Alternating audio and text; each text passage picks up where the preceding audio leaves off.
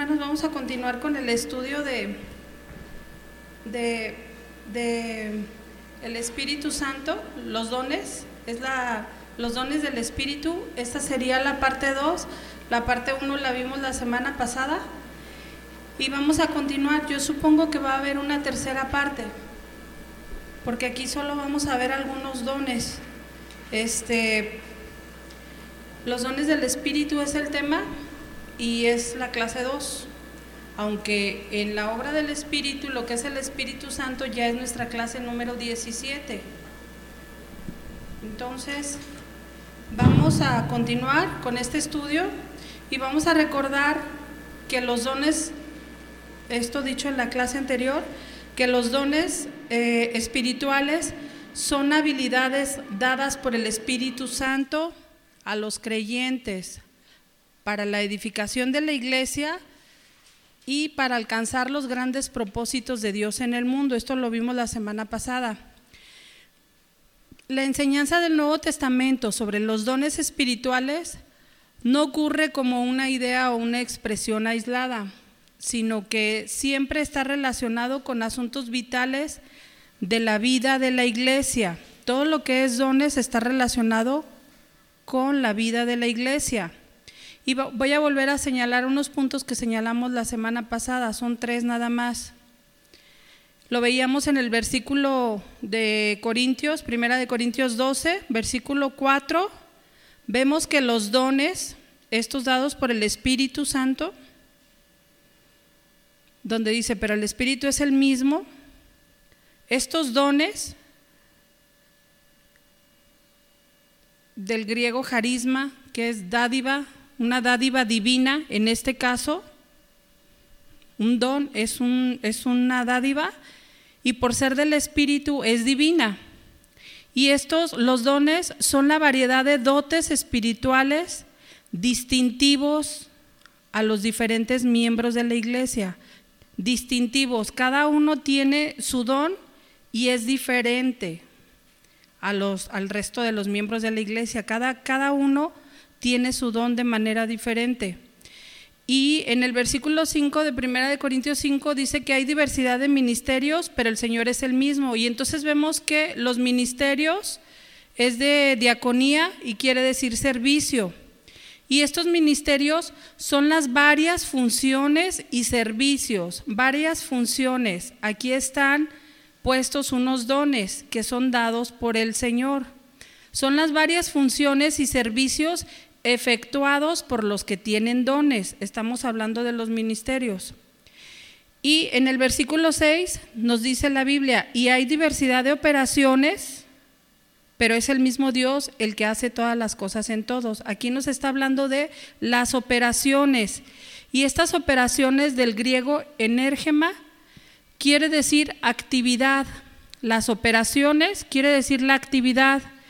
Y estas operaciones o esta actividad son los efectos que resultan de los dos dones anteriores, de los de ministerio y los dones. ¿Sí? Entonces esta, esta actividad es dada por el Padre, por el poder del Padre, que, que obra universalmente. El texto nos dice, y hay diversidad de operaciones, pero es el mismo Dios, es el Padre el que da esta actividad, esta operación y que Él obra de manera universal en su iglesia y que está sobre todos y está por todos y está en todos nosotros, en los que son la iglesia. Recordemos que estos dones dice que son el distintivo, es lo que nos hace diferente. También comparado con, la gente de, afuera, eh, la gente que no es creyente, los únicos que tienen dones son los cristianos, los que han creído en el Señor Jesucristo. ¿Sí? Vamos a, repetir y a mencionar hoy de manera más puntual que los dones mencionados, tenemos tres textos donde los dones del Espíritu son mencionados. En Romanos 12, versículos 6 al 8, ya lo habíamos anotado la semana pasada. También en Primera de Corintios 12, 8, 12, del versículo 8 al 10 y también en, el mismo capítulo de Primera de Corintios 12, pero del versículo 28 al 30, ahí también se mencionan otros dones, pero siguen estando en el mismo capítulo de Corintios. Y también son mencionados otros dones en Efesios 4:11. Son tres citas bíblicas del Nuevo Testamento donde vemos algunos dones. Y vamos a mencionar que los dones de Romanos 12, 6 al 8, en ellos, en estos dones, se enfatiza el orden y la contribución personal que lleva al amor fraternal. Repito, los dones en Romanos 12 se enfatiza el orden y la contribución personal que lleva al amor fraternal. Y estos dones son, se los voy a leer, profecía, y aquí en este texto, en Romanos 12, dice profecía según conforme a la medida de fe. ¿Qué significa esta profecía? Conforme a la medida de fe. Significa que Dios le dará el poder espiritual adecuado y necesario para llevar a cabo cada responsabilidad. Hay algunos dones, en teología hay algunos dones que se, se manifiestan, dice, según la fe.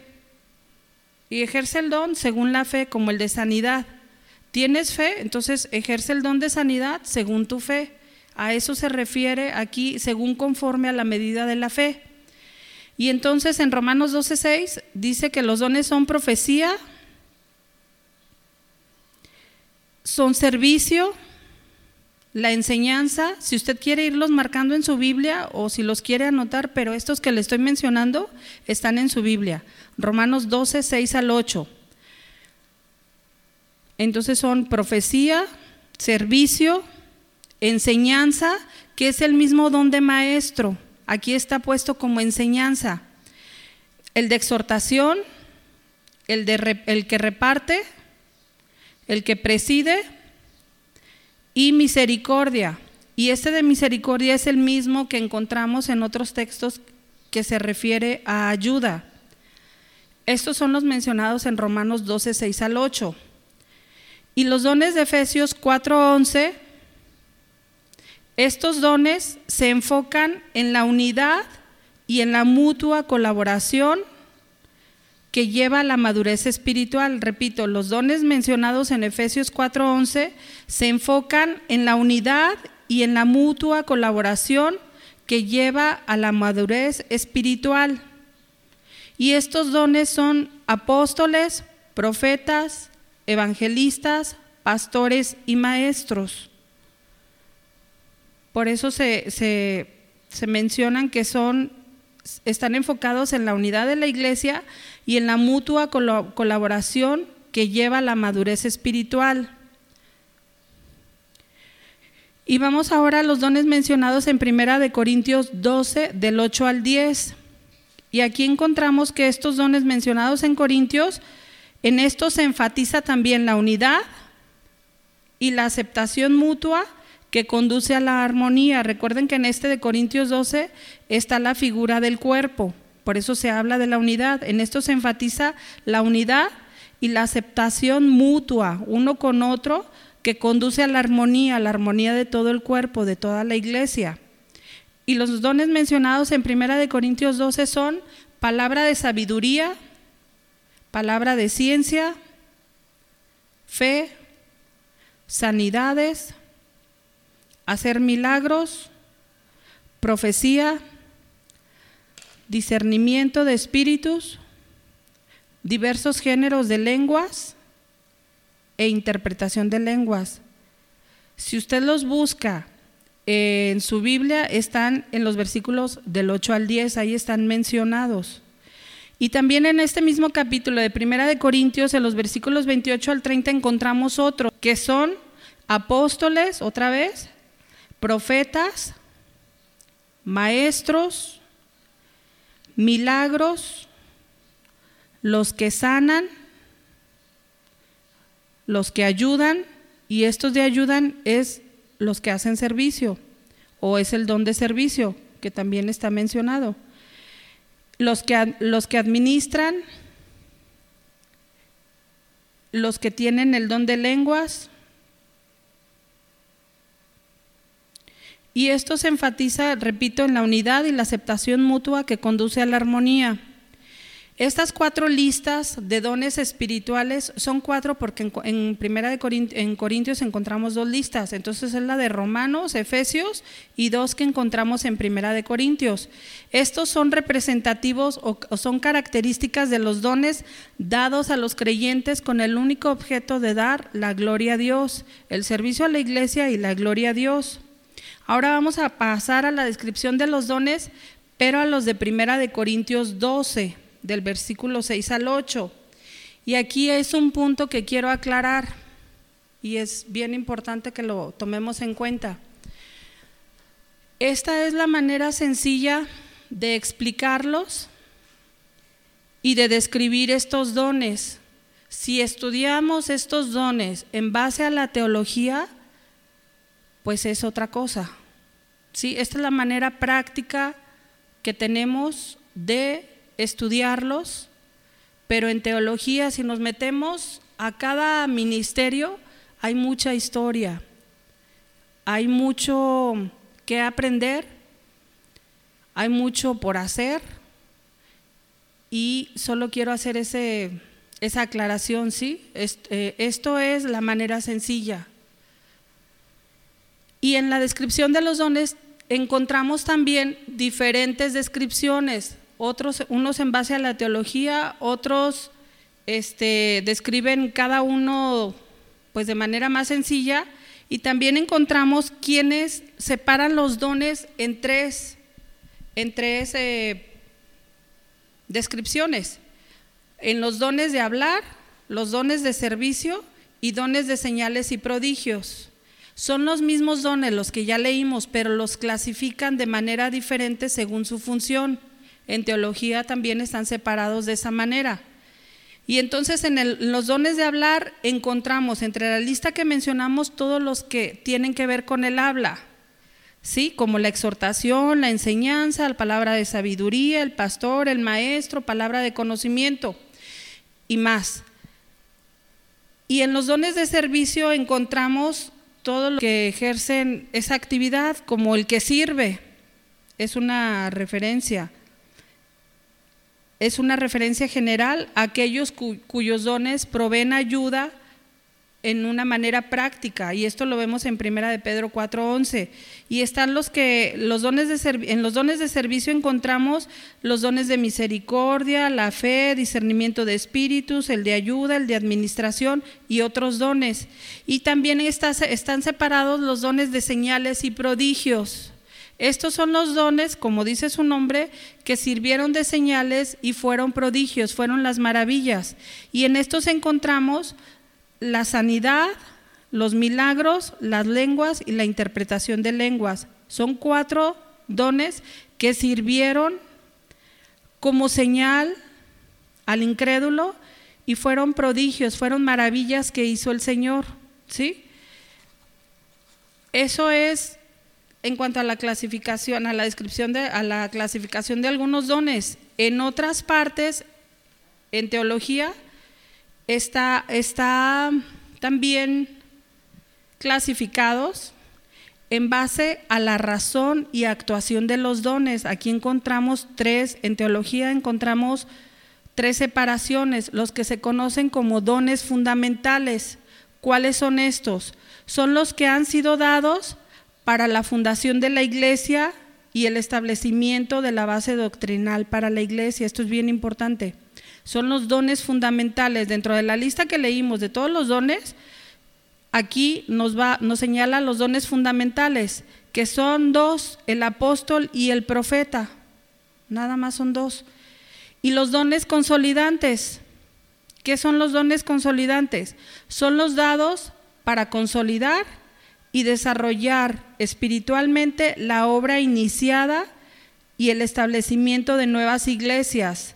Vienen siendo los evangelistas, pastores y maestros, son los que consolidan, son los que hacen eh, crecer a la iglesia hablando de, su oficio. Sabemos que el que hace crecer a la iglesia es el Espíritu Santo, pero son dones consolidantes porque,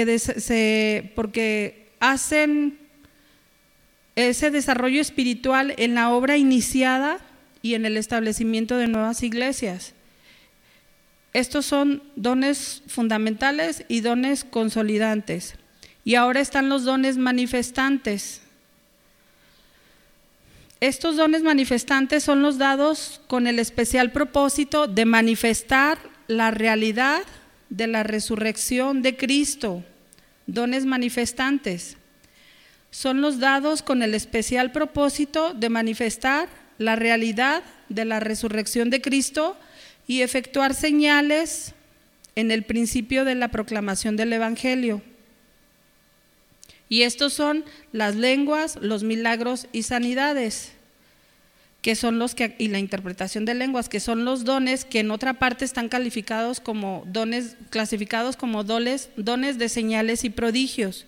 Y entonces en la teología están eh, clasificados como dones manifestantes. Manifestaron eh, el poder de, de Dios en la resurrección de Cristo y efectuaron las señales en el principio de la proclamación del Evangelio. Y estas señales, repito, era para los inconversos, que necesitaban ver señales para creer en el Evangelio, para creer que Jesús era el Hijo de Dios. Y entonces es donde se daban estas sanidades y se daban los milagros y los la otra clasificación de los dones son los dones ministrantes o de servicio. El resto de dones de la lista que mencionamos son estos, los dones ministrantes o de servicio. Estos son dados para el servicio general de la iglesia y la edificación mutua de los creyentes. Y son el resto de los señalados en la lista que ya leímos al principio.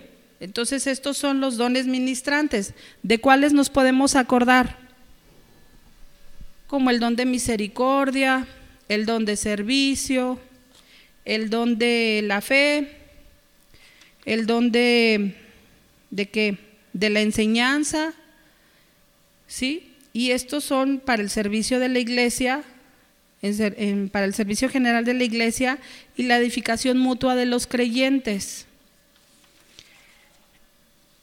Ahora vamos a pasar a la descripción de los dones y el primero que vemos en Primera de Corintios 12, versículo 6 al 8, no es cierto, es del 8 al 10, Primera de Corintios 12, del 8 al 10. Vemos que en el 8 dice, pues a uno le es dada palabra de sabiduría. Entonces vamos a ver cuál es el primero, palabra de sabiduría. Y esta palabra de sabiduría, palabra quiere decir logos. Y logos quiere decir razonamiento. Esta palabra que es logos se refiere al razonamiento. Y sabiduría, su, en el griego es Sofía. Por eso el nombre de Sofía significa sabiduría. ¿Sí? Entonces, sabiduría, entonces vemos que palabra de sabiduría es una palabra de razonamiento y logos es razón y luego habla. ¿Qué quiere decir esto? Que habla con sabiduría, habla con razonamiento. La sabiduría es la inteligencia y luego es la acción práctica en conformidad a la misma.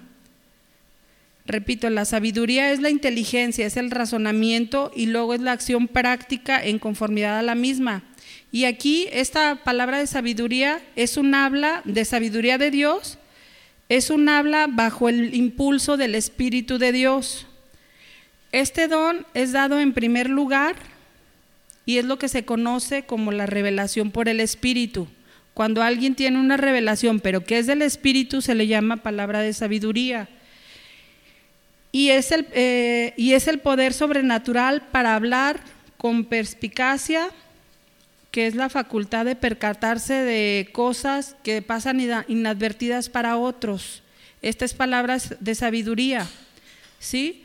Y esta eh, palabra de sabiduría, este, este poder sobrenatural es divino, porque no todas las personas se dan cuenta la perspicacia es, es, es, el, es cuando te percatas o te das cuenta de cosas que para otras personas que no tienen ese don pasan desapercibidas, pero tú lo puedes ver y esta es una obra sobrenatural del Espíritu Santo, es divina. Y esta es para la resolución de problemas difíciles, para la defensa de la fe, para la resolución de conflictos, para dar consejos prácticos o para defender la propia causa ante autoridades hostiles. ¿Sí?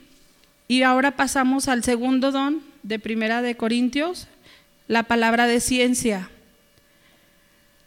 Y la palabra ciencia del griego es gnosis, gnosis con G. Y esto quiere decir conocimiento. Palabra de ciencia, ciencia es noxis. Y esto es conocimiento. Y aquí es donde entra el, el don de la iluminación del Espíritu Santo.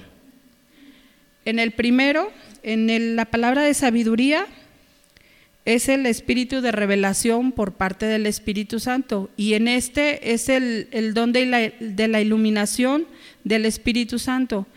Y este es el poder para comunicar una información que ha sido divinamente revelada. Por ejemplo, cuando el apóstol Pablo usa las expresiones como que encontramos en Primera de Corintios 15, 51, donde dice, he aquí os digo un misterio. Esto es revelación que él recibió de parte de Dios y que lo hace conocer a la iglesia. En el sentido primario, aquí quiero sí que quede claro este punto, en el sentido primario de comunicar nuevas verdades, la palabra de conocimiento ha cesado. ¿Por qué? En teología nos encontramos, y dependiendo de la doctrina, por ejemplo, bautista,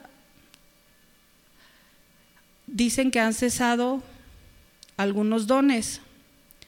Y en esta palabra de ciencia, que es un conocimiento, que es del don de la iluminación del Espíritu, cuando el apóstol Pablo lo usa, en este texto que les digo, Primera de Corintios 15, 51, donde dice, he aquí, os digo un misterio, es porque era la revelación de Dios directamente a él. Recordemos que él era un apóstol, ¿sí? Y en este sentido primario de comunicar nuevas verdades, la palabra de conocimiento ha cesado, porque la fe cristiana ya ha sido entregada a los santos de una vez por todas. Esto lo leemos en Judas 3, ahorita solo anótelo. Esto quiere decir que la doctrina cristiana está completa. Eh, eh, ¿Por qué está completa? Porque la palabra de Dios ya fue escrita, ya no hay nada que agregar. Y entonces al no haber ya palabra de, más palabra de conocimiento revelada por Dios al hombre, entonces eh, no puede venir otro hombre a decir que tiene una nueva revelación porque Dios ya reveló su voluntad a los hombres a los que inspiró en la escritura de la Biblia. ¿Sí queda claro este punto?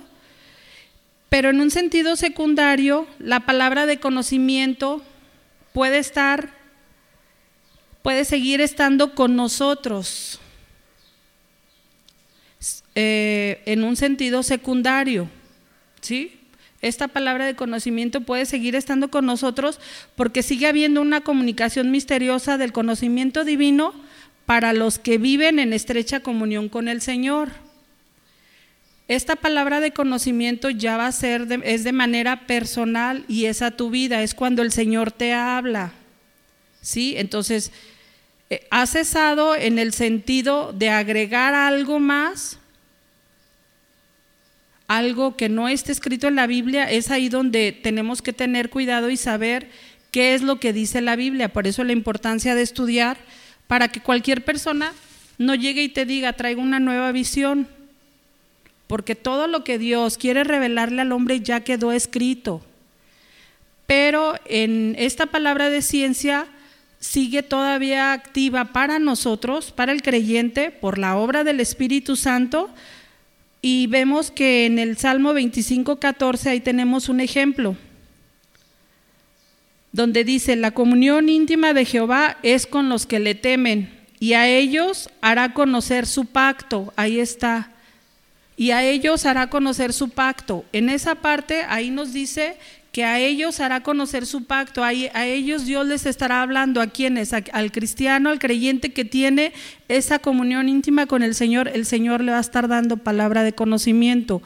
Y téngalo por seguro que lo que Dios le revele a usted tiene que estar escrito en la Biblia. Dios no le va a venir a decir algo que no esté escrito en la Biblia. ¿Sí?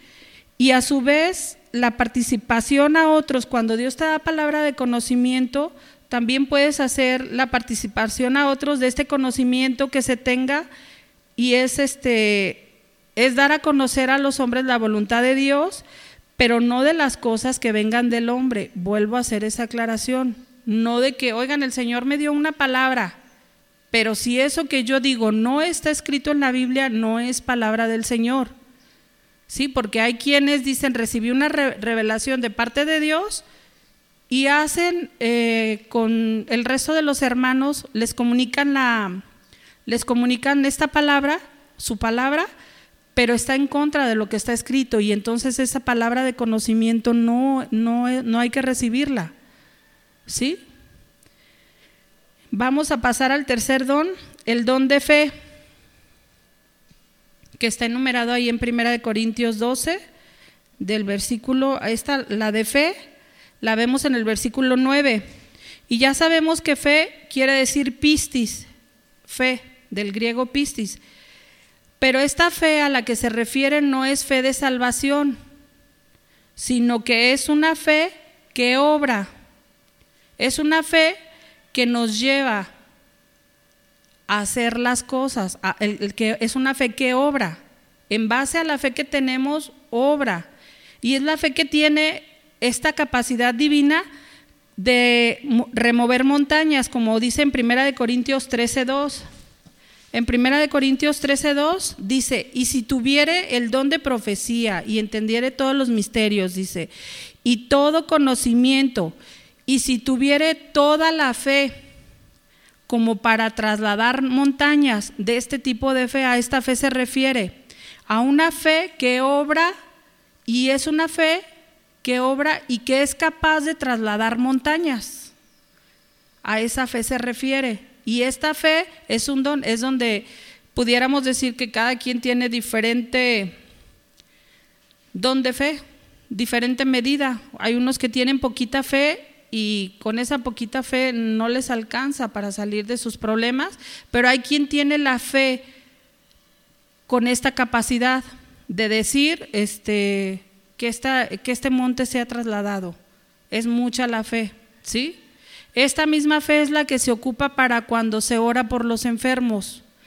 ¿Tienes fe de que Dios le va a sanar? Es esa fe que obra, la fe que obra que te hace ir a orar por los enfermos. Si no tuvieras fe que obra, entonces dices, ¿para qué oro? Si, si no va a obrar Dios, ¿sí?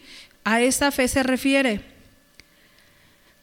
En Mateo 17, 20 vemos que también Jesús les, les dijo, por vuestra poca fe, porque de cierto os digo que si tuvieres fe como un grano de mostaza, diréis a este monte, pásate de aquí para allá y se pasará y nada os será imposible.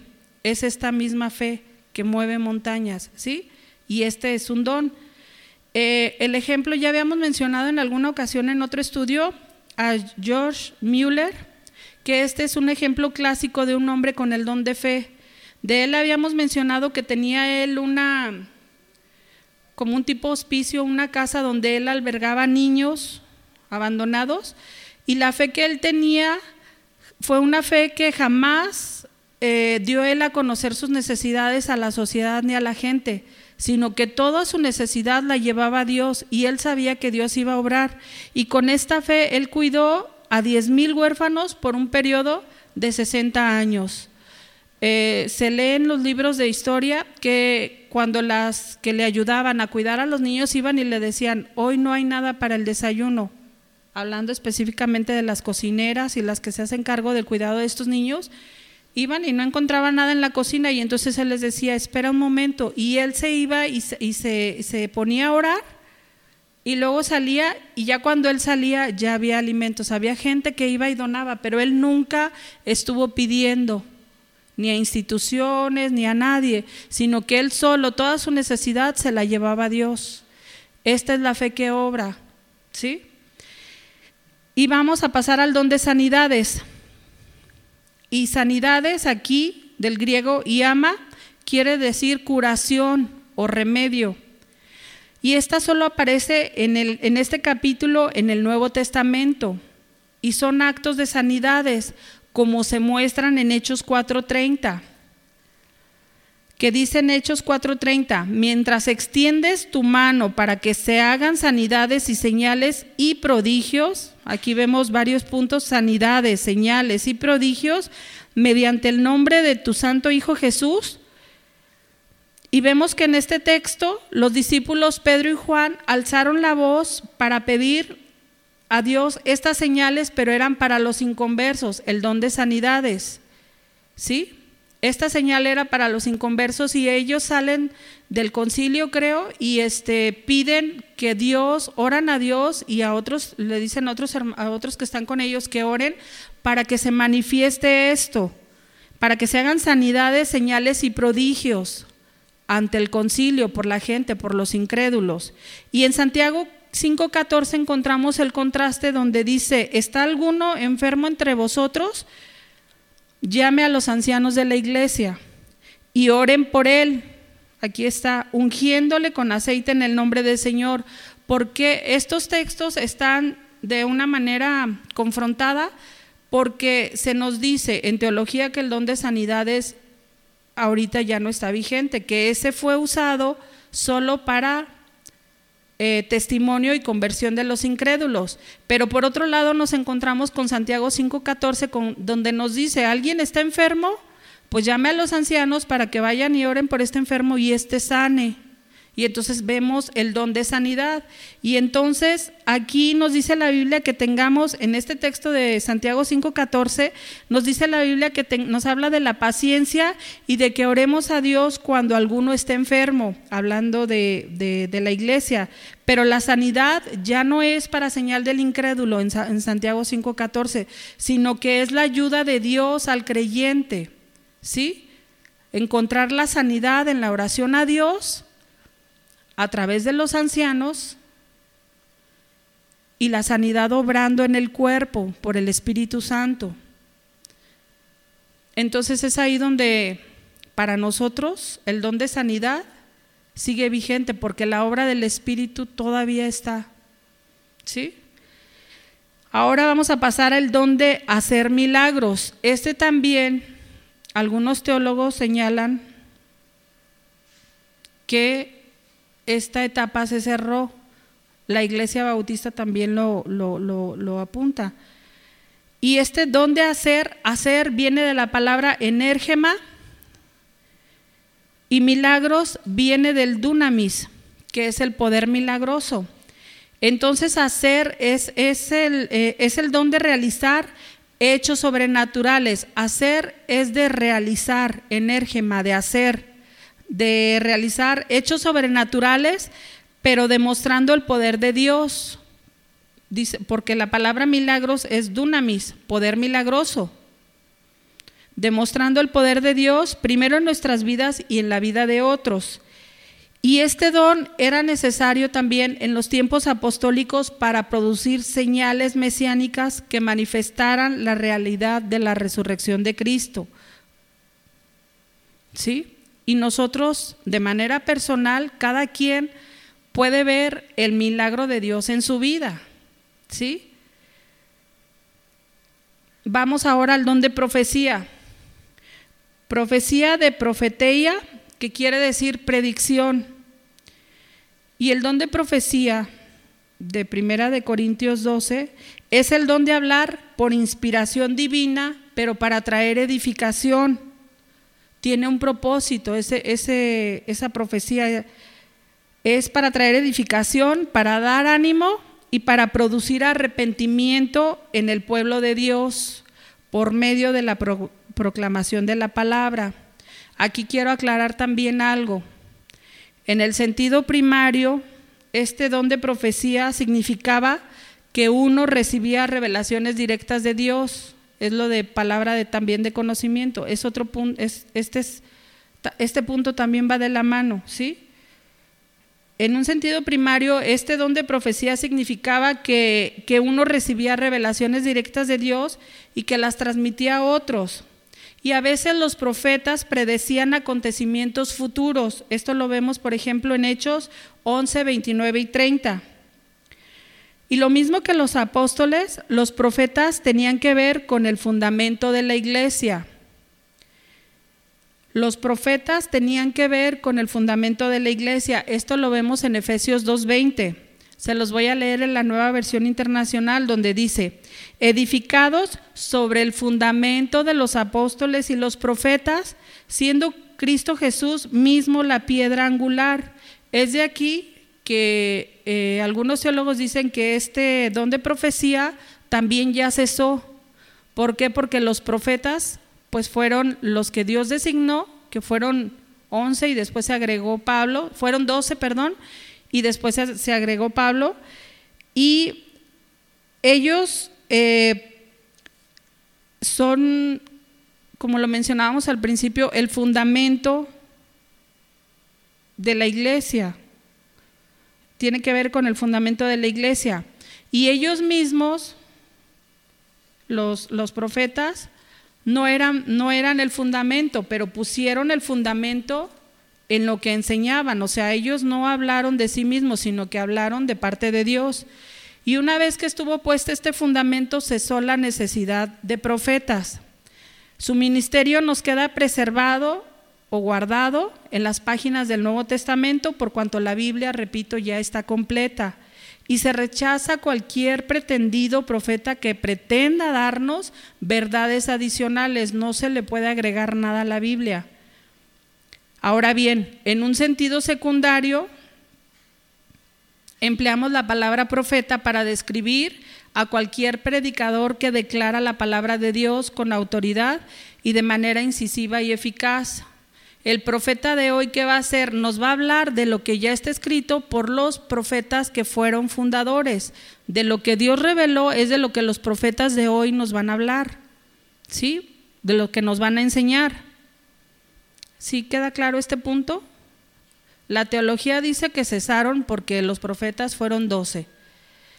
Pero en el sentido secundario, repito, se le llama profeta todo aquel que habla la palabra de Dios como aquellos profetas y que declara la palabra de Dios con autoridad, de manera incisiva y eficaz. Pasamos ahora al don de discernimiento. Y este es el don de discernimiento de espíritus. Este describe el poder para detectar si un profeta u otra persona está hablando por el Espíritu Santo o de parte de Satanás. Por ejemplo, una persona con este don de discernimiento de espíritus tiene una capacidad especial para discernir si un hombre es un impostor y un, y un oportunista. Por ejemplo, Pedro pudo denunciar a Simón como uno que estaba envenenado con maldad. Este ejemplo lo vemos en Hechos 8, 20, 23. También tenemos la instrucción en Primera de Juan 4, 1 donde nos dice, amados, no creáis a todo espíritu, sino probad los espíritus si son de Dios, porque muchos falsos profetas han salido por el mundo.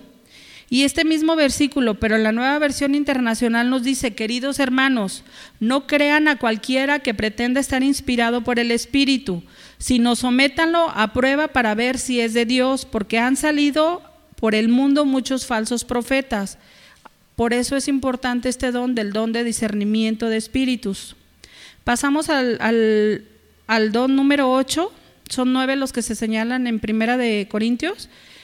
El 8 es el don de diversos géneros de lenguas. El don de diversos géneros de lenguas. Y aquí lenguas es del griego glosa, que quiere decir lenguaje o idioma. Y géneros es de genos, que quiere decir clase o familia. Y entonces, en este don de, diversos géneros de lenguas es donde ha surgido una enorme confusión con respecto a este don de lenguas, como se manifestaba en Corinto. ¿Qué pasaba ahí? Que ellos se enorgullecían especialmente de este don, que había venido a ser una fuente de, vino a ser una fuente de confusión y desorden en la iglesia. Había variedades, había diferentes clases, diferentes géneros de, de, de, lenguas, pero el don era esencialmente una expresión de éxtasis, lo que ellos manifestaban. Y la expresión de éxtasis pues era solo para ellos porque los demás no entendían las lenguas, no entendían lo que estaba hablando. No había gente que hablara diferentes idiomas, ni había tanta gente de diferentes ciudades y entonces la iglesia no era edificada.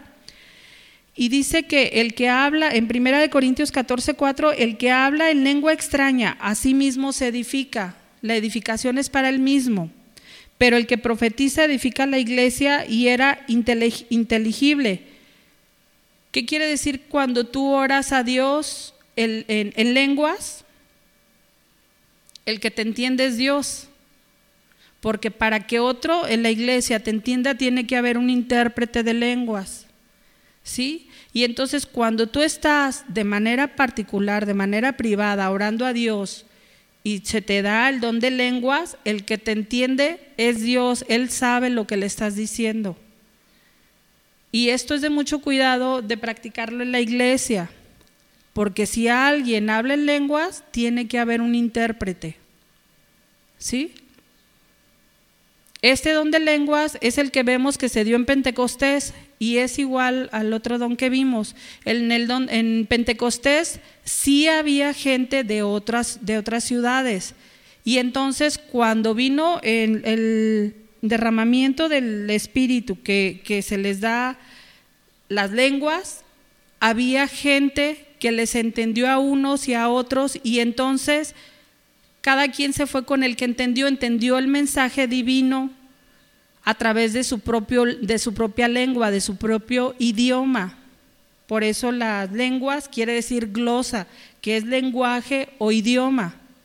¿Sí? Entonces tiene que haber este, gente que lo, que lo entienda para que sea útil el don de, de lenguas. Y vamos, eh, en Hechos 2 es donde se nos menciona lo de Pentecostés, cuando estaban presentes personas que hablaban diferentes lenguas, que al escuchar el mensaje de Dios por medio de las lenguas o del idioma que se hablaba, entendían el mensaje y se convertían. Había un propósito de las lenguas, que el que era incrédulo se convirtiera. Y estas lenguas fueron dadas para señal a los incrédulos, señal del Espíritu Santo. En cambio, en Corinto no existía tal variedad de personas, es lo que les digo. Ellos hablaban, pero solo por, pues por, pues por hablar, porque en realidad no estaban edificando a nadie. Y pasamos ahora al, noveno don que encontramos en Primera de Corintios y es el don de interpretación de lenguas. Y aquí lenguas también quiere decir glosa. La interpretación viene del griego germeneia, y el don de interpretación de lenguas es el poder milagroso también de comprender una lengua, pero es una lengua que la persona nunca ha aprendido antes. ¿Sí? No es como que quien estudia inglés y entonces habla ahora otra lengua, que es el inglés, pero lo estudió.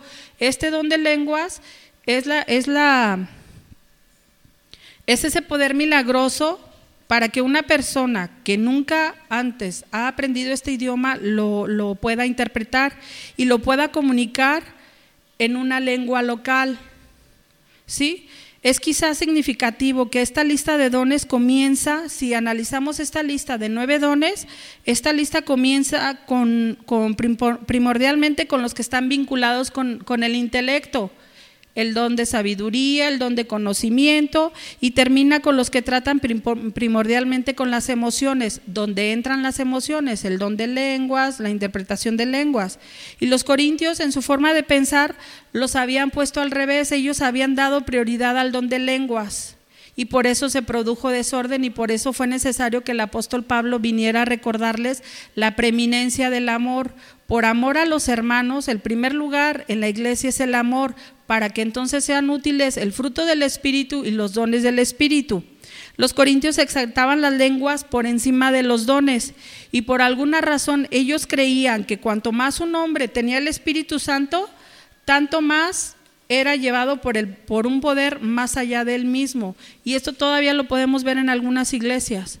Hay hombres que llegan a predicar o se les da el lugar de, ministrar y ellos piensan que por, eh, le dan lugar al hablar en lenguas y nadie de los que están en la iglesia le entiende.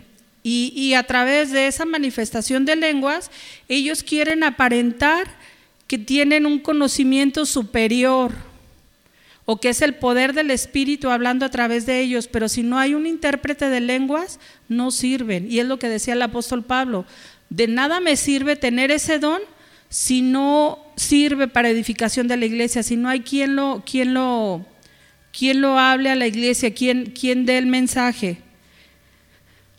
Para concluir, mis hermanos, vemos que esta lista de dones, mencionando nuevamente, son producidos y son controlados por el mismo Espíritu por el Espíritu Santo. Ninguna persona puede perder el control. Como es dado por el Espíritu, el Espíritu Santo tiene el control. No hay más dones, hermanos, más que los que hemos leído. En algunos lugares hemos visto que tiene el don de la risa. Ese no existe, mis hermanos. Ese no es el Espíritu de Dios. Que tiene el don del chapulín y ahí anda brincando. Ese tampoco es el Espíritu de Dios. ¿Sí? Es necesario que conozcamos cuáles son las manifestaciones en los dones del Espíritu. Y esta lista, repito, son producidos por el Espíritu Santo y son controlados por el mismo Espíritu Santo. Si una persona se agarra hablando en lenguas y dicen, lo tiene dominado el Espíritu, sí, pero el Espíritu tiene el control, esa persona no pierde el control porque el Espíritu Santo, si es el Espíritu Santo el que lo tocó, lo tiene en control y no va a ocasionar desorden en la iglesia, ni confusión, ¿sí? Sino que va a edificar ese don controlado por el Espíritu Santo, va a edificar a la iglesia. Y una vez más vemos, hermanos, que Él, que dio, el Espíritu Santo nos da el mismo don a todos. Él distribuye a cada uno en particular según su voluntad y de manera soberana. Dios es el que da los dones. Si realmente comprendemos esto, esto va a excluir de nosotros toda parte de orgullo y eliminará todo el descontento al ver el don en otra persona si no lo tenemos nosotros. Porque entonces, porque la infinita sabiduría y el infinito amor de Dios decidieron qué don deberíamos de tener. Dios es el que decide qué don tienes y la decisión de Dios es perfecta. Él sabe lo que necesitamos, Él sabe cómo funcionamos. Y entonces con, este, con esta conclusión, mis hermanos, pensemos en los dones que Dios nos ha dado. Vamos a seguir viendo más adelante los otros dones de las otras citas, pero por hoy hasta aquí es nuestra clase. Que el Señor les bendiga.